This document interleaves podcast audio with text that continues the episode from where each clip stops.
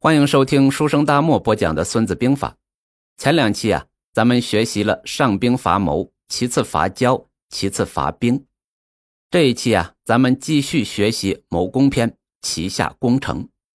为什么说攻城是下下策呢？咱们先看原文：旗下攻城，攻城之法为不得已，修鲁焚温，居器械，三月而后成。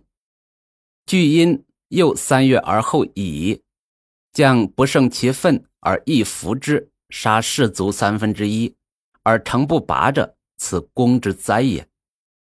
相对于伐谋伐交，攻城啊是最烂的安排，不得已而为之。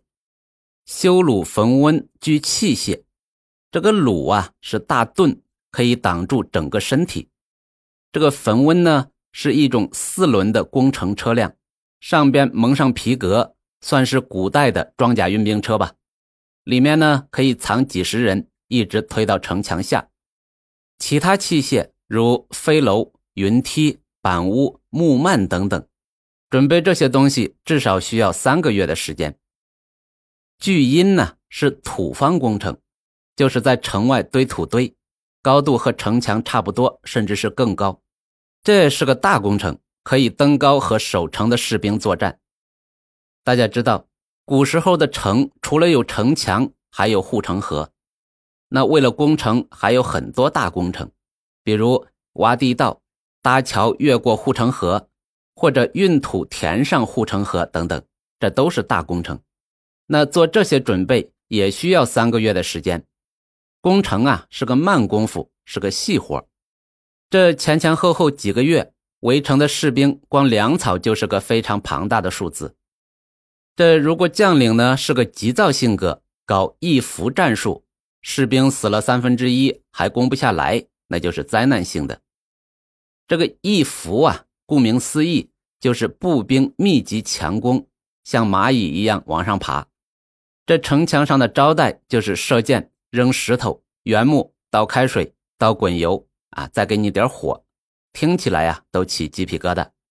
这就是攻城。为什么说是最烂？那看以上描述就知道了。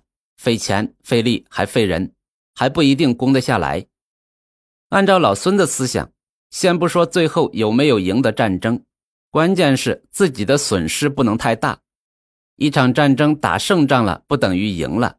看结果的话，要看自己一方是变强了还是变弱了。那种伤敌一千自损八百的活啊，老孙是不想干的。最好呢是以最小的代价取得最大的胜利。在这个角度上，攻城是很不划算的。攻下来还好，如果最后没攻下来，那损失可就更大了。在中国历史上，南北朝时期啊，有这么一仗：北魏拓跋焘带领十万人围攻只有三千多守军的盱眙城，硬是没打下来。损兵折将，最后灰溜溜的跑了。对中国历史还有点印象的话，南北朝时期，南朝分为宋、齐、梁、陈，第一个政权就是刘宋。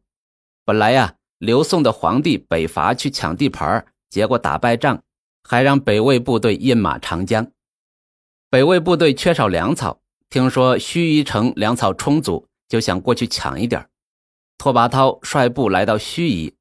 他派人向盱眙守将臧志索要酒喝，臧志呢就命令士兵在空酒坛里装满淘米馊水，再加上尿水送给拓跋焘。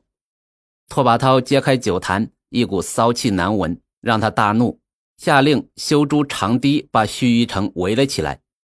魏军呢，在一个晚上就修好了长堤，又搬来东山上的泥石，填平盱眙城周边的斩壕。在君山上搭起一座浮桥，切断了盱眙的水路通道。中间，在拓跋焘准备攻城器械的这一段时间，他们还打了一些嘴炮，最后还是真的打起来了。魏军呢，用钩车上的铁钩勾住盱眙城城楼，系上巨缆，然后让几百名将士高呼号子，一起用力拉钩车。那尽管如此呢，钩车丝毫未动，为啥呢？